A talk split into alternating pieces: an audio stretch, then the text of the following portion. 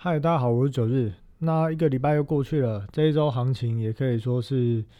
呃高潮迭起啊。在礼拜一受到疫情的影响，一开始大跌之后反弹上来。那到礼拜四，台股还曾经一天之内哦，曾经大涨了四百多点。不过呢，在这一周的一个行情哦，我们看到很多的中小型股其实是呈现呃跌个两天涨个一天的状况，或者说可能两天跌了。呃，十几 percent，可是一天却只涨了这个五到七 percent 这样的一个情形。那主要拉抬的力道还是维持在先前的一些全指股，就是像是台积电、红海、联发科主轴，就是说拉抬大盘的一个力道，还是主要在这三档股票上面。那在先前十二月底的时候，九日有呃暗示明示嘛，在后面的节目都一直有提到说。台股的一个加权指数哦，有机会高点会建在一万六千多点之上。那后来在后面的节目也有提到，大概在呃一万六千两百点或一万六千四百点之间。那在这个 FB 的社团里面也是有写到嘛。那目前指数来到这个位置哦，在下个礼拜的一个行情哦，也来到了一月的一个最后一周，在下个礼拜就是这个二月的第一周嘛，所以。台股在这个过年前的封关日哦，大概只剩下两个礼拜，也就是十周的交易时，呃，十天的交易时间。那这十天呢，行情会怎么走呢？目前九日的看法哦，还是一样哦。呃，一些涨多的中小型股或比较先前比较热门的股票，像是钢铁股哦，或者是航运股，会维持就是呃这种呃两天可能跌个十几趴，一天只涨个几趴的这样一个态势哦，慢慢的一路盘跌下去。那大概在两个月左右的一个时间哦，也就是时间大概在呃三月底或四月初哦，这些股票大概都会跌回起涨点的位置。那很多一些中小型在中小型的一个股票，在今年呃或者说二零二零年下旬有上涨的一个部分哦，短线的高点大概也就会在这个位置，接下来就会伴随着大盘的指数哦，呃慢慢的一路修正下去。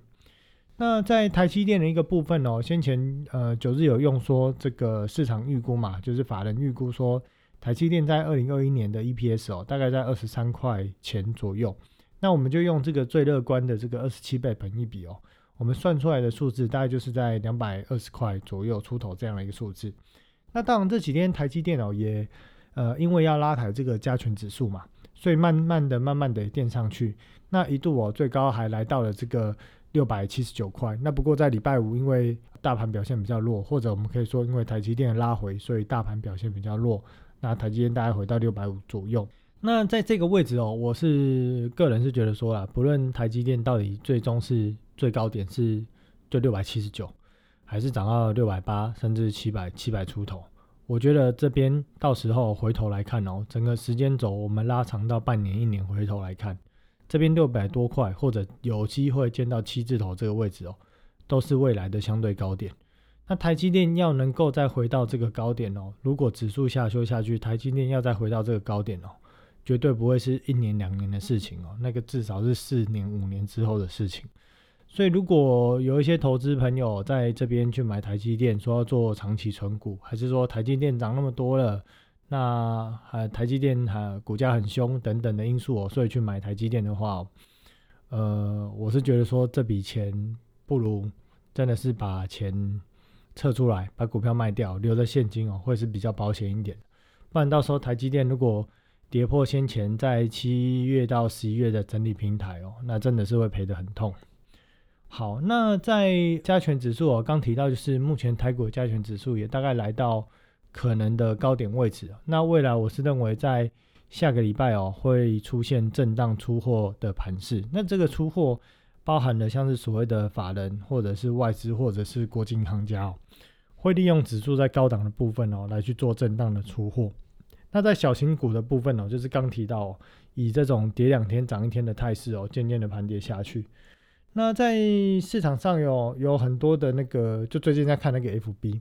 那市场上有很多的那种，呃，教什么技术分析的啊，还是搞当冲的啊，叫你去上课的啊。我是觉得那些那些节目或那些广告，大家就看看就好。那当然也有很多在讲什么风花雪月的财经故事啊，还是看图说故事的老师。呃，我是觉得说这些东西对于大家的投资啦，到底能不能在投资交易上面去赚到钱哦，并没有太大的帮助。大家还是会，呃，我还是建议大家说，还是回到股票的本质啦，就是从基本面的研究到给予合理的本益比，就是从整个九日节目的主轴第一集哦开始贯穿的主轴，其实都是一直在谈这件事情。那至于说为什么我要来讲，就是来去录这个节目哦，其实我也讲了，就是我本身自己是一个创业者，那我自己也有在做这个投资做交易。那对于去做这个节目，主要是因为说我看到了股票市场有一些迹象，就是在未来的一两周，呃，可能会出现就这十二年大多头的高点。那因为最近几个月，我看到很多的投资人或者很多的散户很疯狂，呃，有钱的呢就去买股票，没钱的就去借钱买股票，啊，买不起呃比较股价比较高的股票的，就跑去买所谓的零股，或跑去买所谓的 ETF。我只是想要提醒大家说，当股市回档的时候，好的股票呢至少会跌百分之六十，差的股票呢可能跌掉百分之九十。这其实买在这边，回头到时候回头来看哦，对大家的财富也好，呃，对大家的心情也好，这其实都是一个很大的伤害。那既然每天工作那么辛苦去存了那么这些钱，那为什么我们不选择股市在低档、本一比在比较低的时候再去投资，而要选择现在股市本一比这么高的时候来去投资？其实我是觉得很匪夷所思啦。那我们其实也可以去查一下目前大盘的本益比，就是整个大盘加权指数平均的本益比哦，也来到了二十三点五倍左右，这其实都是很偏高的数字。还记得一个观念吗？二十三点五倍，我们反过来算年化报酬率，就是一百去除以二十三点五倍，表示年化报酬率呢连四个 percent 都不到。股市是一个高风险的套利或者交易的一个市场或一个地方，所以当这个本益比过高，其实它是没有去投资的价值的，甚至连短线投资它都是很冒险的。这件事情我都是建议不要做。等大盘的指数回档，台股的平均本益比回到十倍、十一倍的时候，再来去买，真的不迟。好，那目前基本上我也会去观察市面上的一些报章、杂志、媒体在讲些什么。那大概就是我觉得有四个大谎言呐，我在这边想要跟大家分享一下我的看法哦。第一个大谎言就是媒体、报章、杂志都在讲说疫情哦都已经让这个大环境那么惨了，可是全球的股市呢还是维持这个持续上涨的态势哦，甚至呃疫情大这个疫情来之后，在二零二零年的三月哦，全球股市大回档，结果到现在哦可能少则都已经涨了快一倍了，好像。加权指数从当时的八千多点涨到现在都已经涨快一倍了，所以疫情那么严重，股市还能上涨。所以当疫情如果这个消退的时候，那股市肯定又会有再一波行情啊。不过我是认为不会有这种事情，因为其实市场是被特定人所控制的。这个特定人呢，并不是大家所认知的法人。其实，在整个大盘或指数的或全指股的交易环境上面哦，最底层的一定是散户。再来是所谓的中实户，再来是所谓的大户，再来是所谓的法人，但是更上端还有一个所谓的国际银行家，那是最上端的一个猎食者或控盘者，他们才能够决定整个大盘。我讲的不只是台股，包含了美股，包含了欧股，才能够去决定整个指数的一个走向跟指数大环境的一个方向哦，是由他们来控制的。而法人能够控制琢磨的哦，主要比较会是在所谓的。这个全职权重不是这么高的的这些大股票，或者是说中小型股票，这个是所谓的法人，包含的像是呃投信啊、寿险啊，或者是自营商，他们比较能够控制的是这类型的股票。我们如果要换个讲法，就是说国际行情的变化、指数位阶的变化，它比较像是一个全体性的世界战争。可是，在个股上面的一个波动哦，它可能比较像地区地区型的一个局部战争。所以这个规模的一个等级是不太一样的，因此说，往往在市场疯狂的走陌生段的时候，法人也会被迫性的失误去追加。为什么？因为他们呃，如果以研究员来讲，他们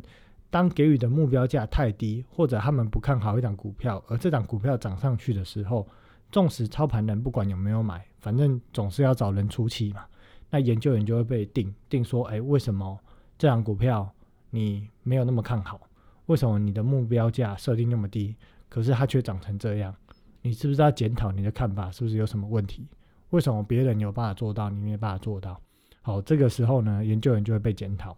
那如果行情在上涨、疯狂上涨过程中，不论本一笔怎么拉升啊，只要绩效不好的操盘人哦，就会被拿来跟其他的公司的操盘人做比较。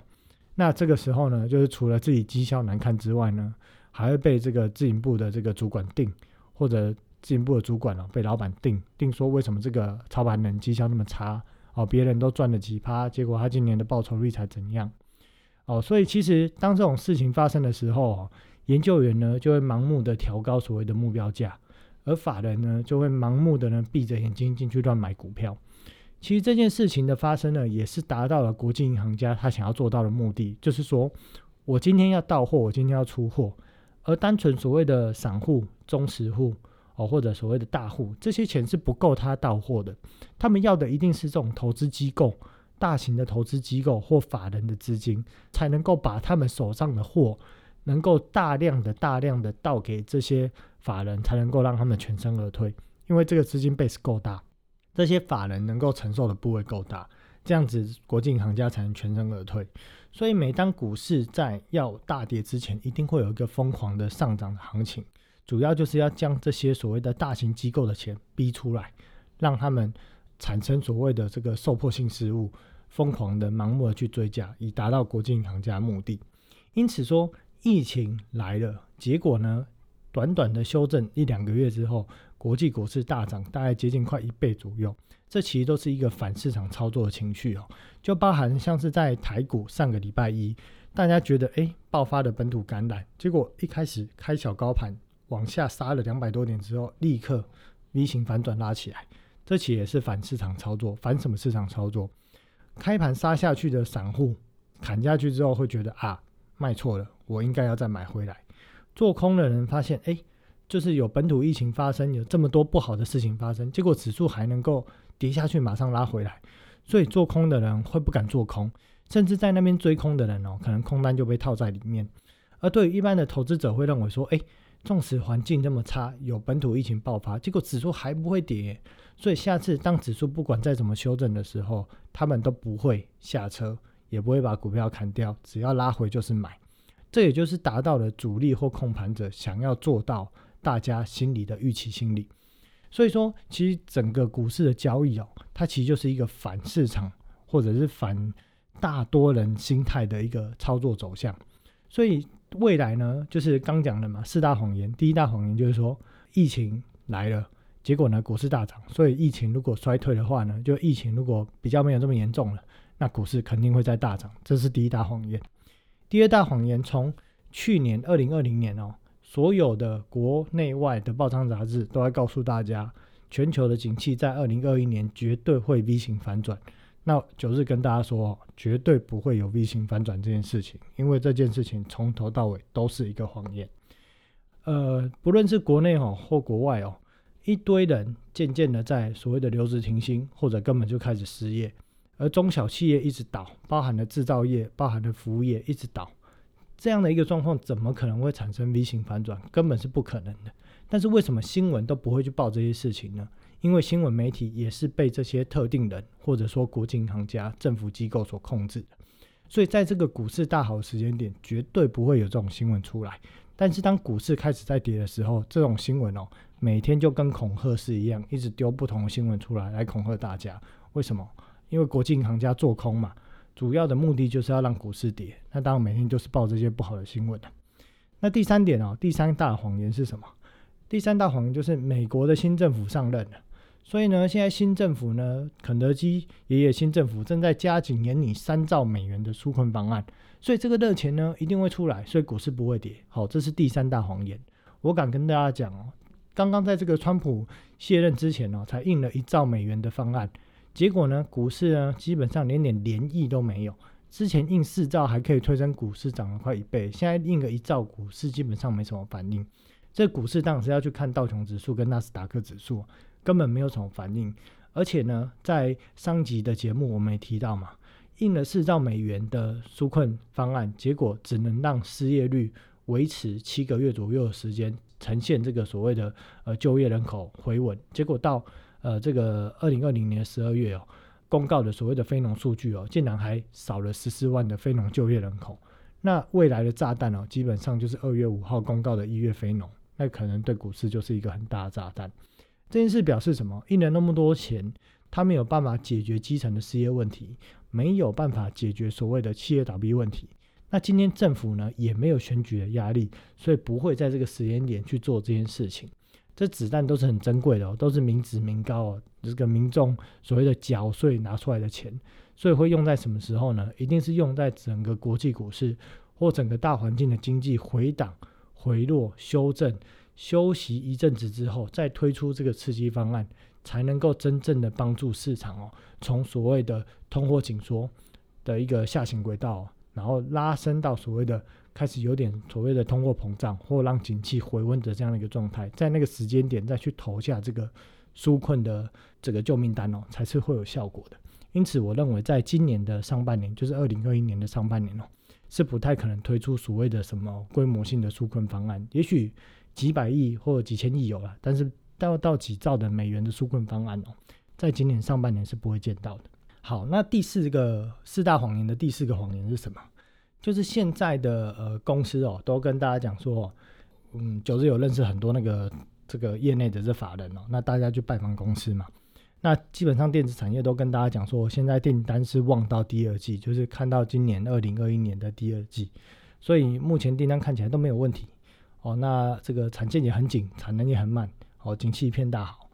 我个人认为这是第四大谎言，因为这个需求其实只是受到二零二零年因为呃疫情来嘛，所以有很多的这个远端工作的需求，或者没有办法出门的电子消费性产品需求。为什么会有这种需求？因为把这些钱是拿去购物、拿去 shopping、拿去出国、拿去旅游的嘛，结果现在没有办法用啦。那这些钱就是拿来买所谓的电子产品，买电脑、买什么电视、买什么各种什么平板啊、种种啊这些东西也好，就是电子性消费需求的推动啊，甚至拿来买车子哦，这些也都有。